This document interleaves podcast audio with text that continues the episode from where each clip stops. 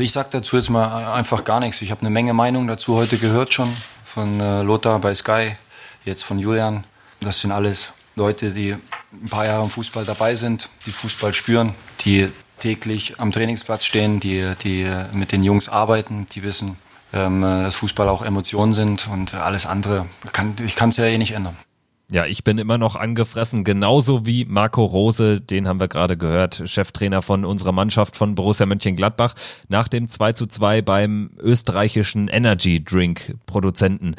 Ja, und dieser gelinde gesagt diskutablen gelb-roten Karte gegen Alassane Player, das war die Szene, auf die Rose dort in dem Ton gerade Bezug genommen hat in der Pressekonferenz nach dem Spiel am Samstagabend. Wir bei Pfostenbruch besprechen natürlich ausführlich dieses ja denkwürdige Spiel, muss man sagen, leider nicht nur beide Teams, sondern auch der Schiedsrichter in der Hauptrolle. Ich bin Kevin und zugeschaltet auch heute Fabian. Grüß dich.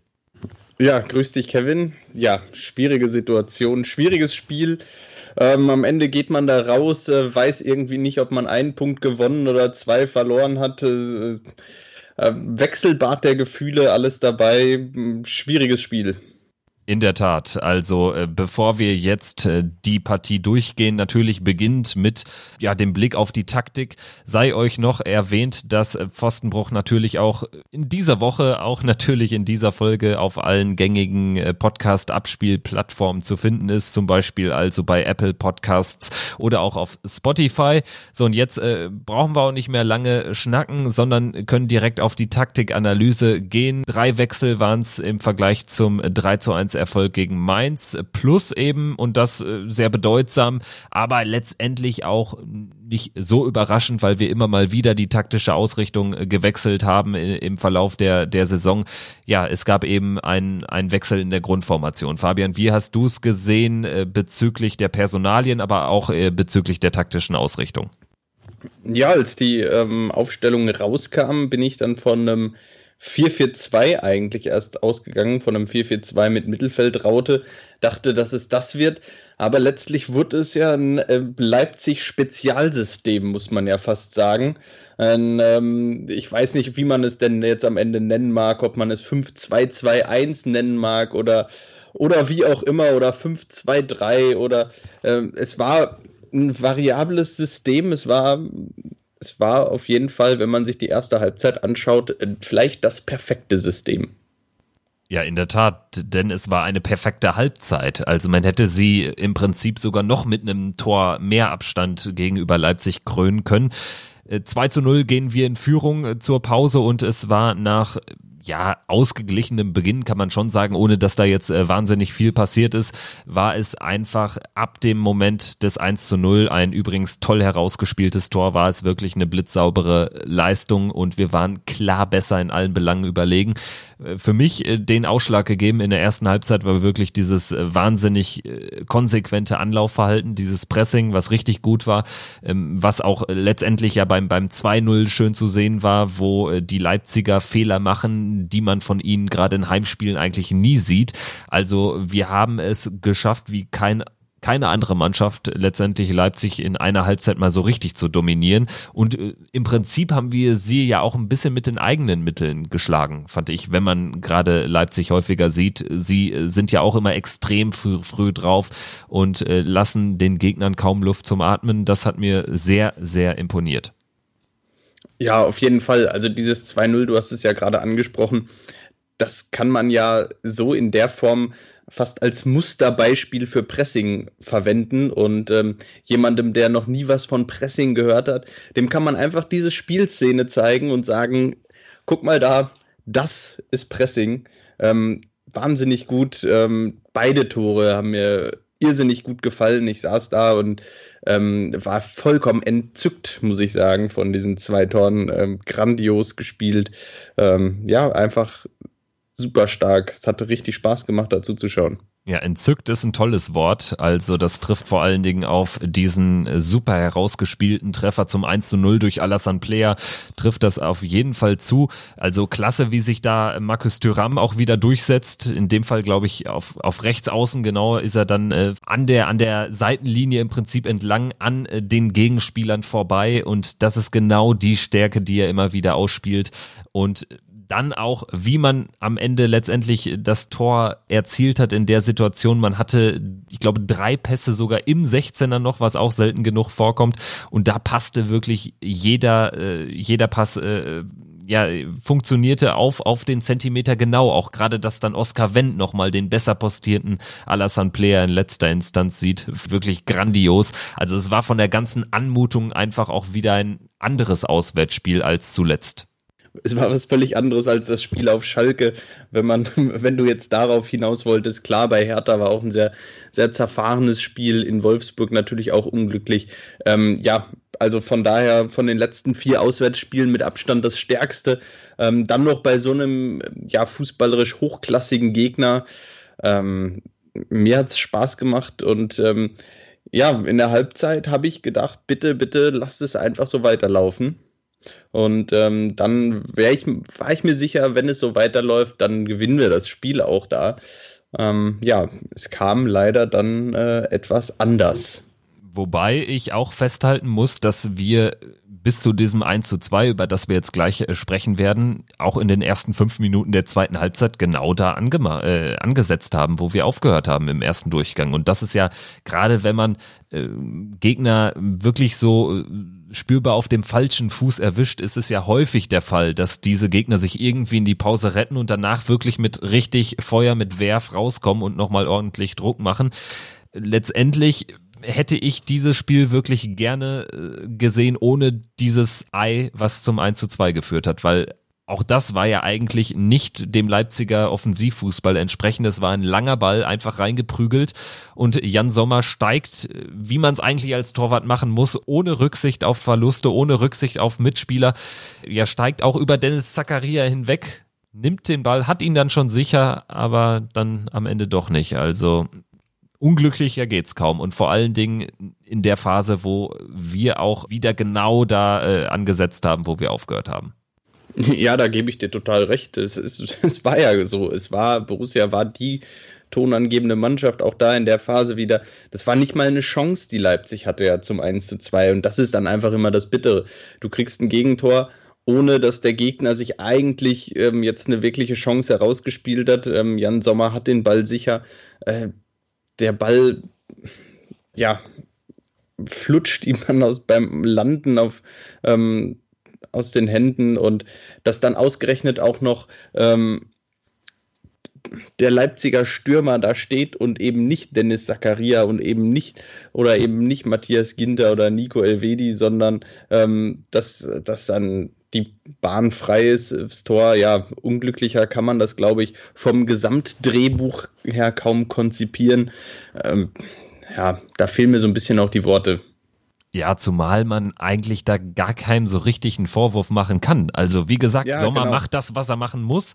In, in 99 von 100 Fällen passiert da gar nichts und in dem äh, hundertsten Fall eigentlich äh, ist dann immer noch nicht das Gegentor passiert, weil du kannst ja auch locker jemanden da einfach stehen haben aus deiner Mannschaft, der das Ding wegprügelt oder du hast zumindest den Weg zum Tor ein bisschen versperrt. Also da passt da ja. einfach alles in dem Fall für Leipzig, für äh, Patrick Schick, der da äh, den Anschlusstreffer markieren konnte. Und danach, das war äh, für mich in der Nachbetrachtung, auch wenn wir jetzt gleich zu der Phase kommen, wo das Spiel einfach einen anderen Charakter bekommen hat, ähm, bis zu dieser gelb-roten Karte, über die wir gleich ausführlich sprechen werden, bis zu der gelb-roten Karte, 50. bis 61 war für mich eigentlich die Phase, wo ich so am kribbeligsten war. Also was den Leipziger Offensivfußball, was den Leipz den klassischen Offensivfußball von denen äh, betraf, weil da äh, wurde ohne jetzt die großen Torchancen äh, am laufenden Band zu kreieren, aber in der Phase ja, da wurde es äh, von Minute zu Minute enger, hatte ich das Gefühl. Und dann kommt diese gelb-rote Karte und danach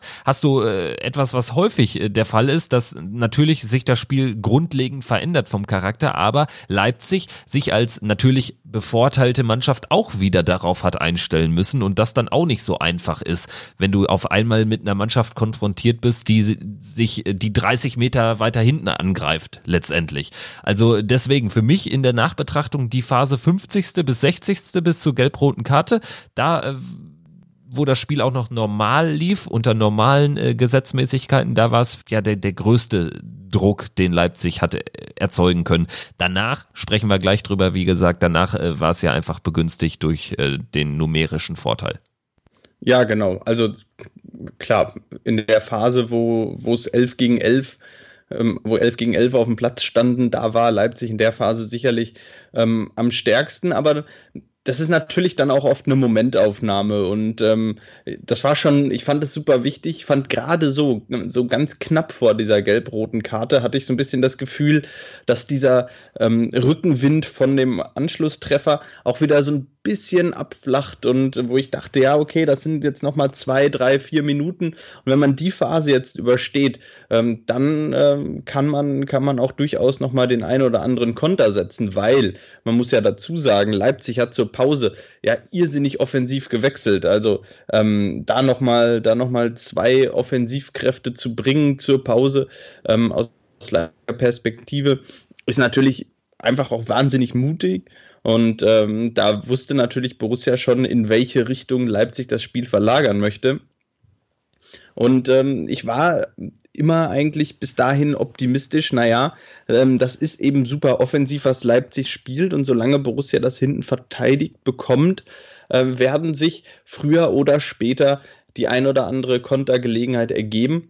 Ähm, ja, und ähm, dann kommt der Moment, der eigentlich alles verändert hat. Ja, in der Tat. Alassane Player sieht gelb. Der hat äh, nicht etwa ein taktisches Foul gemacht oder irgendwie irgendwas gemacht. Er hat einfach gemeckert über eine über einen Nichtpfiff des unparteiischen Tobias Stieler. Dafür sieht er gelb. Okay, kann man mal machen.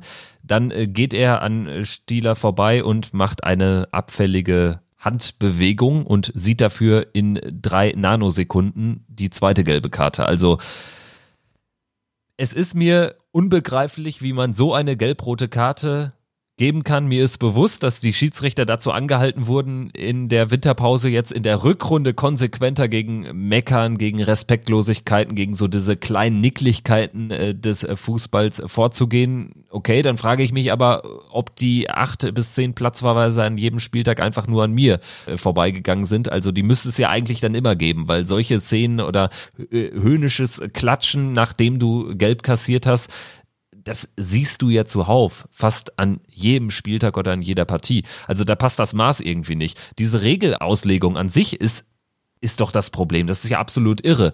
Player fault nicht mal, meckert darüber, dass ein Foul gegen ihn nicht gepfiffen wird, kriegt dafür gelb, geht von Stieler weg, macht diese Geste, mehr aber auch nicht und sofort, sofort, das muss man ja betonen, sofort zückt Stieler gelb, also nochmal gelb, gelb-rot keine dringlichen Worte mehr, kein gar nichts. Das kriege ich nicht in die Birne. Also die Schiedsrichter sollen solches äh, Verhalten ahnden, weil man auf den Amateurplätzen in diesem Land eine Verrohung mitbekommt, weil dort äh, Schiris zu Boden geschlagen werden äh, von, von dreckigen Arschlöchern. Diese Arschlöcher werden das in Zukunft aber auch machen. Das ist doch völlig egal, ob jetzt äh, Player innerhalb von drei Sekunden für Missfallensbekundungen zwei gelbe Karten kriegt.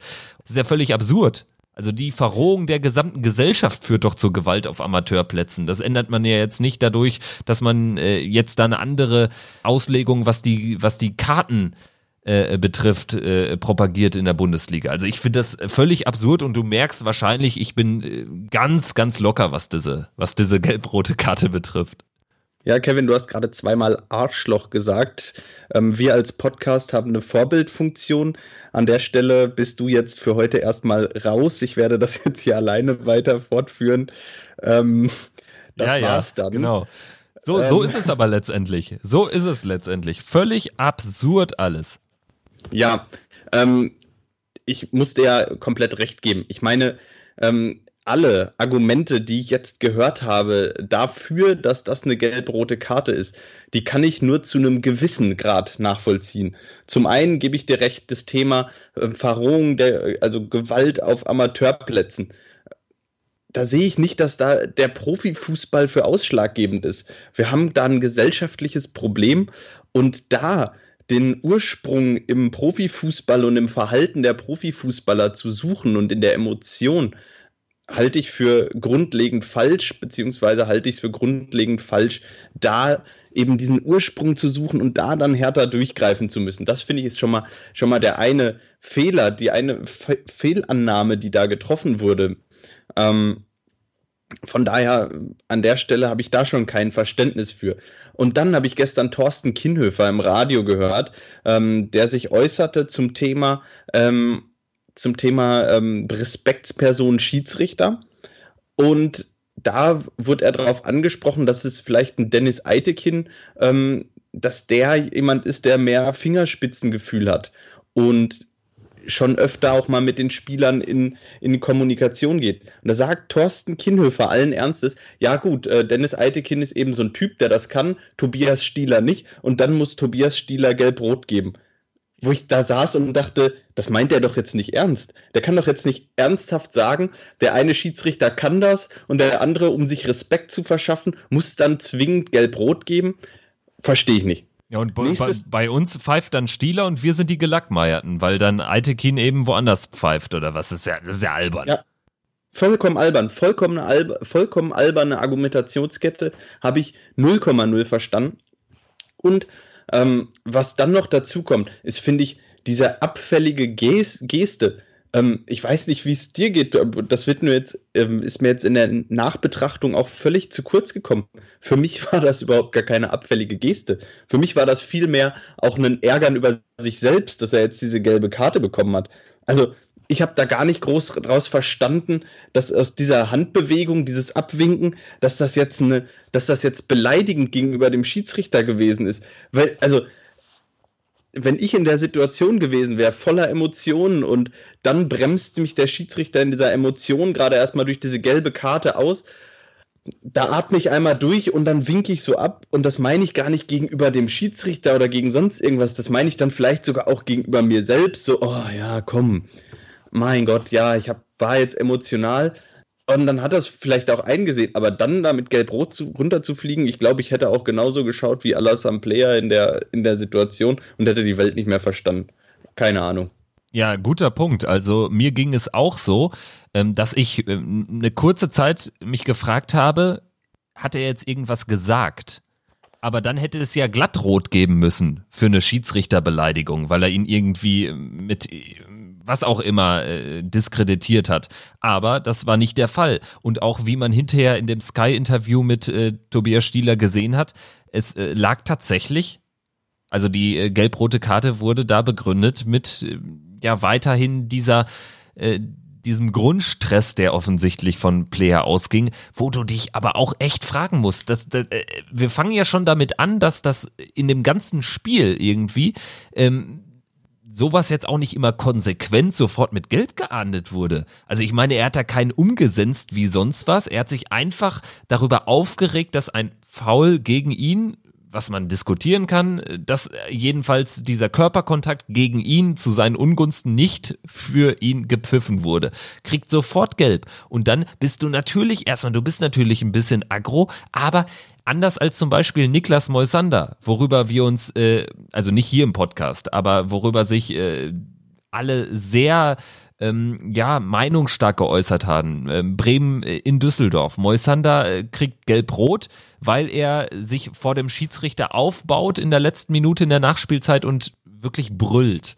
So, und da ist es dann Florian Kofeld, der die Welt nicht mehr versteht als Werder-Trainer und äh, ihm wird sogar beigepflichtet von, von einigen Seiten nach dem Motto, das ist nun mal ein emotionaler Sport und das gehört irgendwie auch dazu und du kriegst es irgendwie, ist, ist ja auch ein bisschen menschlich, du kriegst es nicht zu Ende kontrolliert. Hier reden wir wirklich über nicht, nicht, nicht im Ansatz eine so eklatante Aktion. Also, das ist ja der Witz an der, an der Geschichte. Ja, und eben für mich ist das keine Respektlosigkeit. Für mich ist das auch eher für mich war das eher so eine nach innen gerichtete Geste und gar nicht dem Schiedsrichter gegenüber. Wenn er dem Schiedsrichter also höhnisch applaudieren, das verstehe ich, weil das ist dann nochmal so ein Zeichen von, okay, das war jetzt von, das finde ich jetzt gerade von dir als Schiedsrichter in der Situation total beschissen, jetzt applaudiere ich dir nochmal höhnisch und ähm, dann hätte ich es verstanden. Aber dieses Abwinken ist doch eher so ein, ist doch eher so ein, ja, okay, komm, ja, lass uns jetzt gut sein und lass die Situation vergessen. Da war die Emotionalität an der Stelle vollkommen raus, spätestens nach diesem Abwinken. Das ist ja dann auch so ein, so ein Ab, das heißt ja nicht umsonst abwinken, das heißt ja nicht anwinken, sondern abwinken. Und damit hat er innerlich mit der Szene abgeschlossen. Und ihn dafür dann nochmal zu belangen, bringt in das ganze Spiel, in das ganze, ähm, in die ganze Situation eine noch viel dramatischere Emotion rein aus meiner Sicht, als, als, als vorher da drin war. Und ähm, da habe ich irgendwo kein Verständnis dafür. Ähm, und da finde ich auch vom, ich weiß nicht, vom, von der UEFA kommen, glaube ich, die, die Vorschriften oder die Ideen, äh, der DFB hat es dann jetzt weiter übertragen. Für mich hat dieser Erziehungseffekt ähm, solche so eine wenig freiheitliche Haltung, aber ich glaube nicht, dass das ähm, zu dem gewünschten Effekt führt. Ich glaube, dass das ähm, diese Maßnahme ähm, völlig an den Zielen, die, sie, die damit eigentlich verfolgt werden, vorbeigeht und ähm, eigentlich am Ende nichts bewirkt, außer mehr Diskussion, mehr Mist.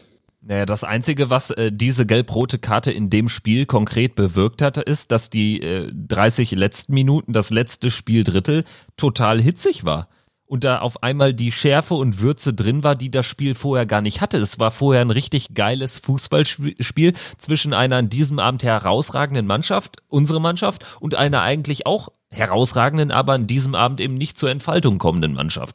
Und dann hast du auf einmal den kompletten Charakter des Spiels verändert durch dieses für mich immer noch äh, völlig verständnislose Gelb-Rot.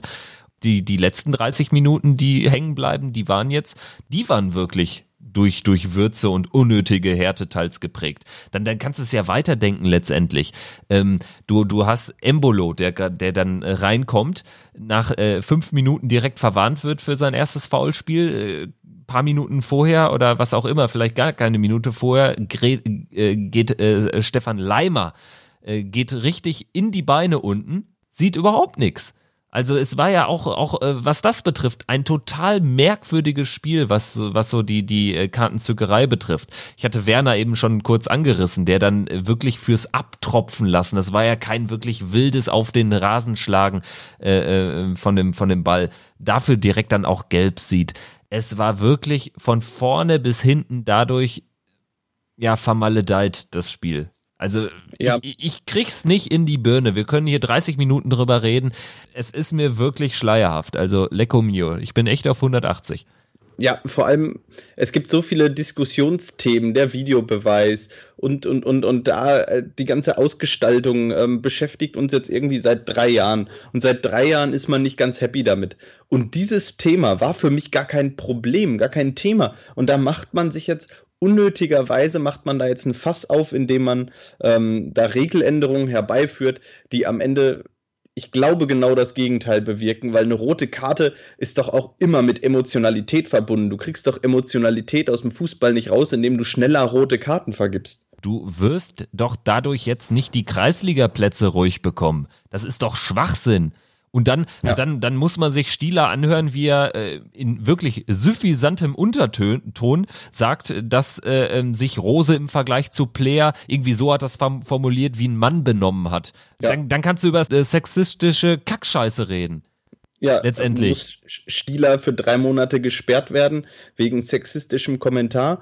Ähm, und ähm, völlig respektlos, ja, weil ich meine, im Fußball Frauen spielen eine immer größere Rolle. Ähm, der DFB, der eigentlich sich ja auch immer auf die Fahne schreibt, ähm, viel für den Frauenfußball zu tun. De facto ist das eben nicht so. Der Frauenfußball kommt viel zu kurz, auch, im, auch in Deutschland. Ähm, wir haben jetzt in der Bundesliga eine, ähm, eine, Schiedsrichterin mit Bibiana Steinhaus, die ich übrigens fachlich ähm, durchaus sehr, sehr gut finde. Ähm, und da so einen Satz zu bringen, ja, da muss, da muss der DFB dann auch einfach mal konsequent sein und sagen, ja, da an der Stelle kann man solche Kommentare auch nicht geben.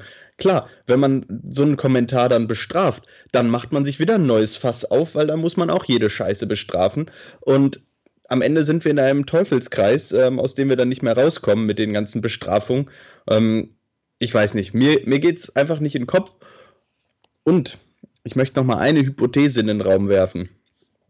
Wenn Leipzig gegen den FC Bayern spielt, im Topspiel, und Robert Lewandowski macht das, was Player macht, ich glaube, Lewandowski fliegt nicht vom Platz.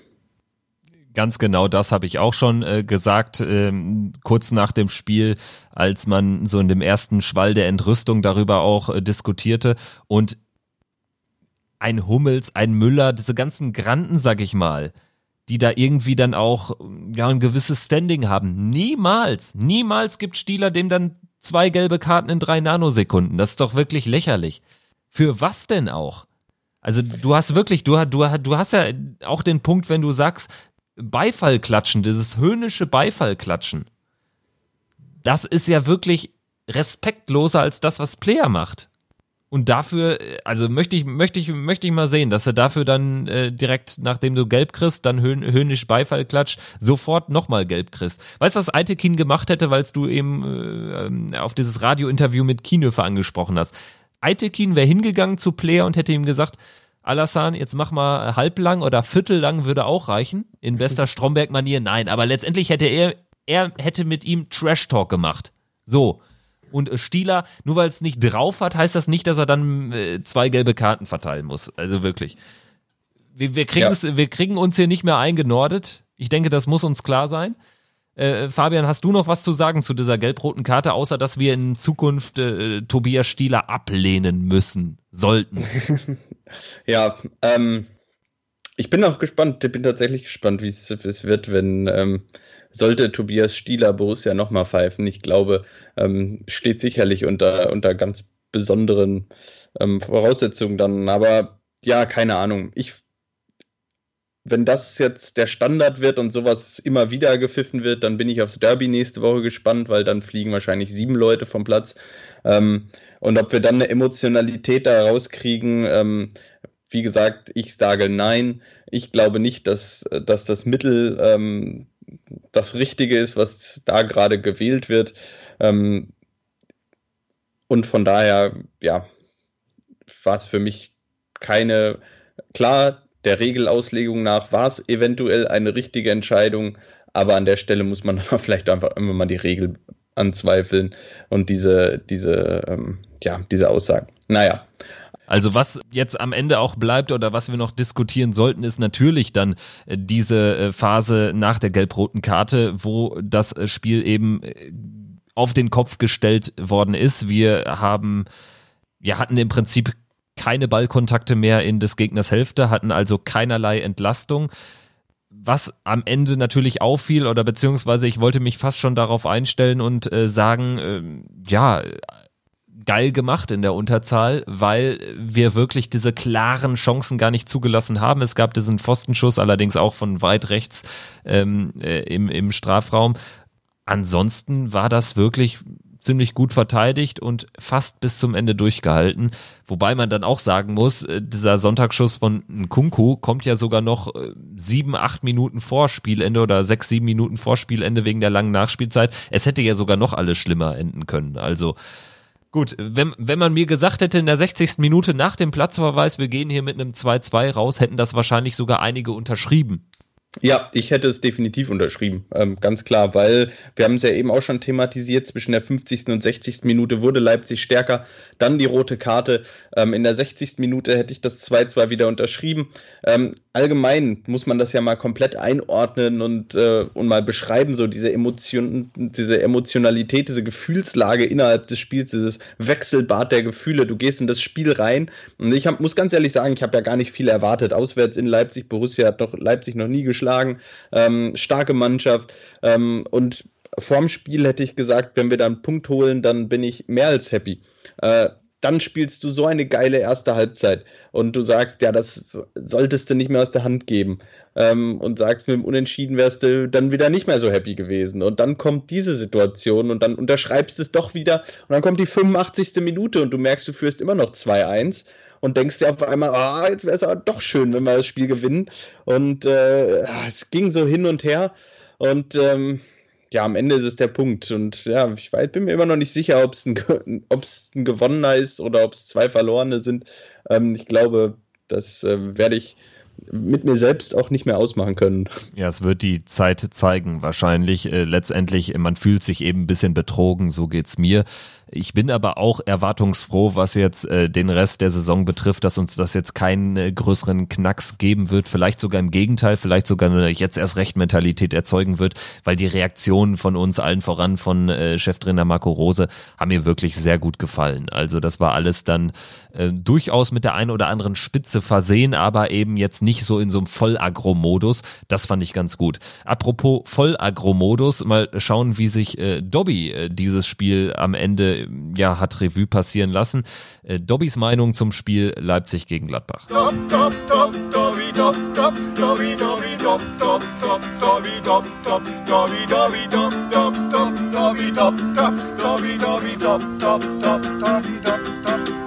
Was für ein Samstagabend-Spitzenspiel. RB Döschen Leipzig, Tabellenplatz 1 gegen Borussia München-Gladbach.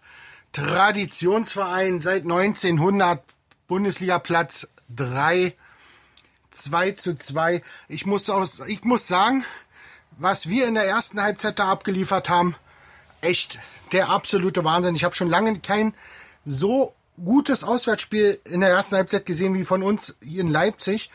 Die Taktik ging voll auf, fand ich. Hut ab an alle Hoffmann-Hater. Alle, die immer gegen Hoffmann twittern, auf Facebook gegen ihn schlecht schreiben. Ey, ihr habt genau die richtige Antwort gekriegt, dass er das 2 zu 0 da macht. Ihr wurdet so geil bestraft von ihm. Fand ich richtig toll. Mir freut es so total für Tor für den Jungen gibt ihm natürlich auch Aufschwung. Und dann ging die zweite Halbzeit los.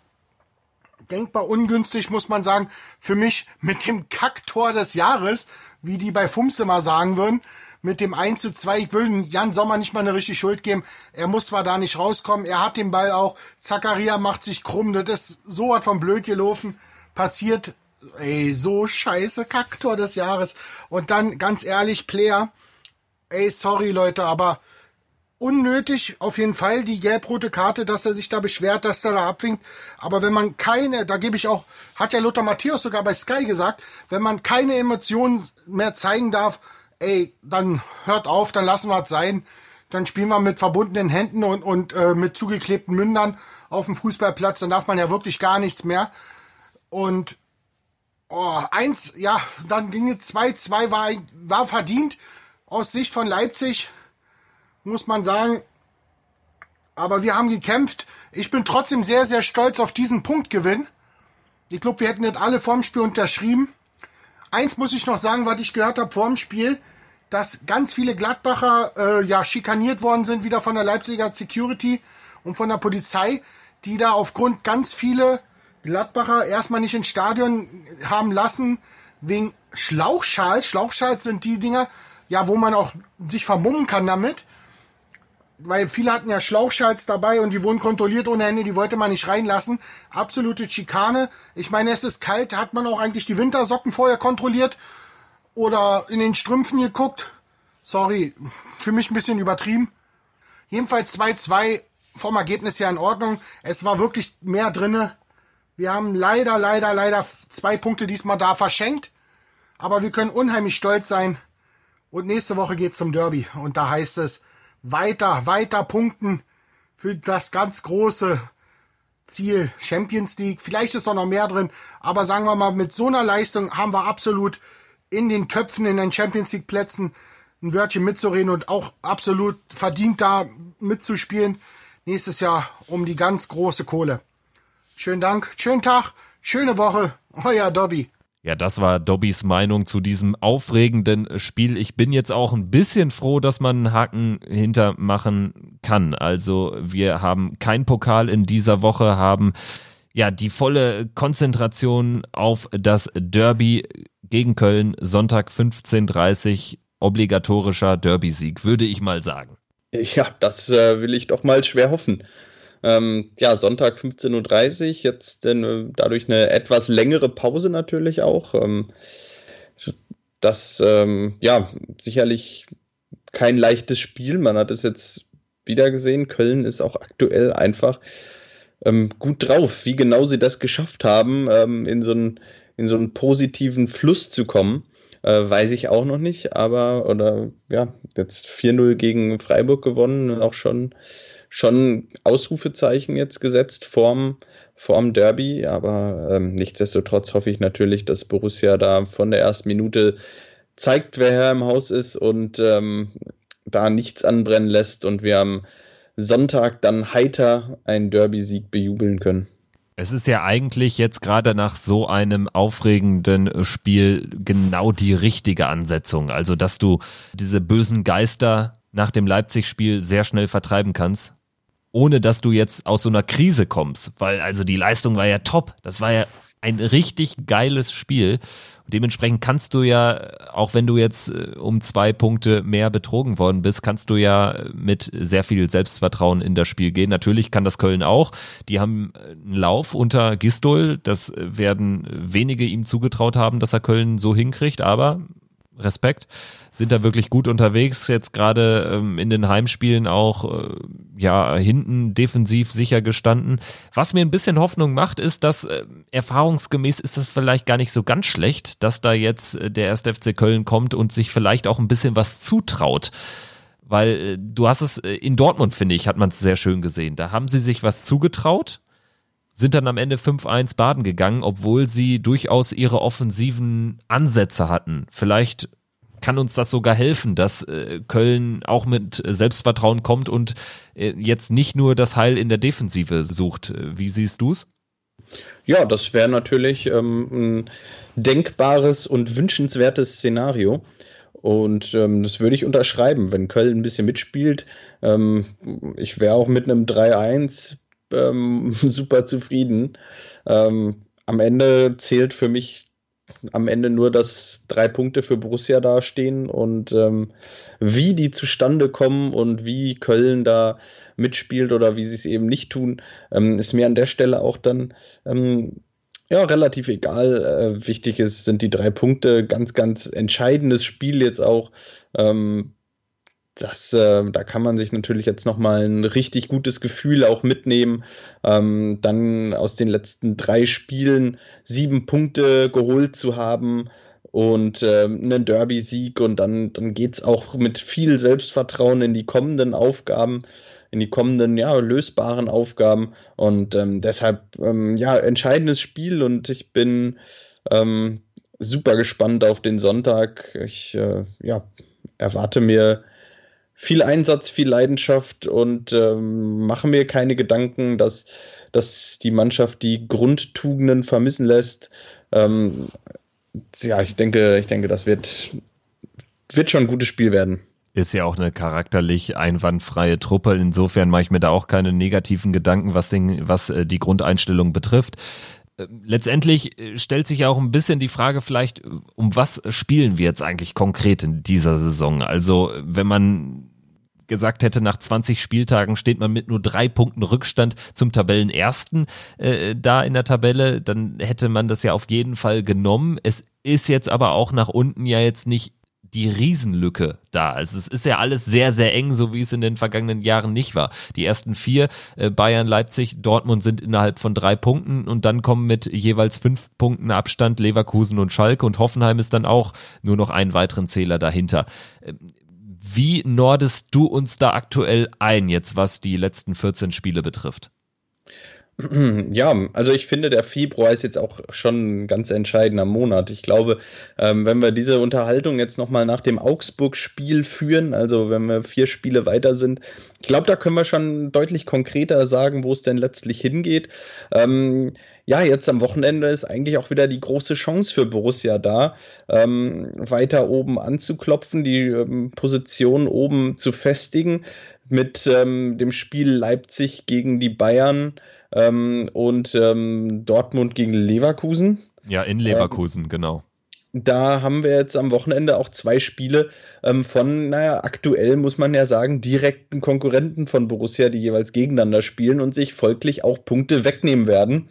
Und da ist es dann einfach wichtig, für, weiter am Ball zu bleiben, zu punkten, jetzt die drei Punkte gegen Köln mitzunehmen. Und dann, ähm, ja, einfach sich eine gute Ausgangssituation zu schaffen, in so einen Flow reinzukommen. und dann schauen wir mal. Und ich glaube, ich glaube, der, nach dem Februar können wir uns darüber mal unterhalten und schauen, wo es denn letztlich hingeht. Aus meiner Sicht wäre, ähm, ja, alles, was unter Platz 7 wäre, am Ende natürlich die ganz große Enttäuschung. Aber ich sehe ähm, uns jetzt auch nicht zwingend hinter Hoffenheim, Schalke und äh, ja, also Leverkusen mit Abstrichen. Leverkusen macht mir ehrlich gesagt, auch wenn sie jetzt verloren haben, noch die größten Sorgen was heißt Sorgen, aber, aber wo ich jetzt den meisten Respekt vor habe. Das ist so meine Herangehensweise aktuell, wenn ich äh, die Tabelle anschaue. Ja, genau. Mit denen muss man natürlich immer rechnen. Ähm, und demnach, ja, ich denke auch, also wenn, wenn Borussia jetzt nicht komplett einbricht, dann sollte Platz 5 und 6 auf jeden Fall drin sein und auf jeden Fall ähm, auch am Ende recht sicher sein. Wir können das jetzt sagen aus unserer Position hier heraus. Aber ja, Platz 4 wäre natürlich, ist, muss natürlich jetzt das, das große Ziel sein, zumindest mal das zu erreichen und ähm, wie genau und wie realistisch das ist. Ähm, wie gesagt, lass uns doch einfach ähm, am äh, ja, Anfang März nochmal drüber quatschen und, ähm, und schauen, wie dann die Tabelle aussieht und äh, wo Borussia dann steht. In der Tat, also Leverkusen ist für mich das vielleicht noch kurz zur Erklärung die einzige Mannschaft hinter uns, den ja denen ich es zutraue, auch mal so fünf, sechs Spiele am Stück zu gewinnen. Das ist so, so der Hintergrund, weshalb ich äh, Leverkusen schon noch so am, am gefährlichsten einschätze. Grundsätzlich ähm, muss man natürlich konstatieren, in der Rückschau auch, äh, mit dem Auswärtssieg in Köln in der Hinrunde hat äh, die Siegesserie begonnen und mit diesen äh, vier Spielen Köln, Düsseldorf, Hoffenheim, Augsburg sind wir nach oben gekommen. Nach äh, einem mäßigen Start. Wir haben auch jetzt wieder vier Punkte geholt aus den ersten drei Partien, genau wie in der Hinrunde auch. Und jetzt wird es sich im Februar zeigen, ob die Reise ja klar Richtung Champions League geht oder ob es ein Ringen um die Europa League wird. Und ähm, genau in dieser Phase sind wir ja auch in vergangenen Jahren schon immer mal so ein bisschen zurückgefallen. Also da geht's jetzt einfach darum, aus den Fehlern der Vergangenheit zu lernen. Fabian, äh, hast du noch irgendwas, was du auf dem Herzen hast? Ich habe nichts mehr auf dem Herzen ähm, aktuell. Ähm, falls ihr noch was auf dem Herzen habt, könnt ihr uns natürlich gerne schreiben an fabian.pfostenbruch-podcast.de oder auf Instagram oder Facebook.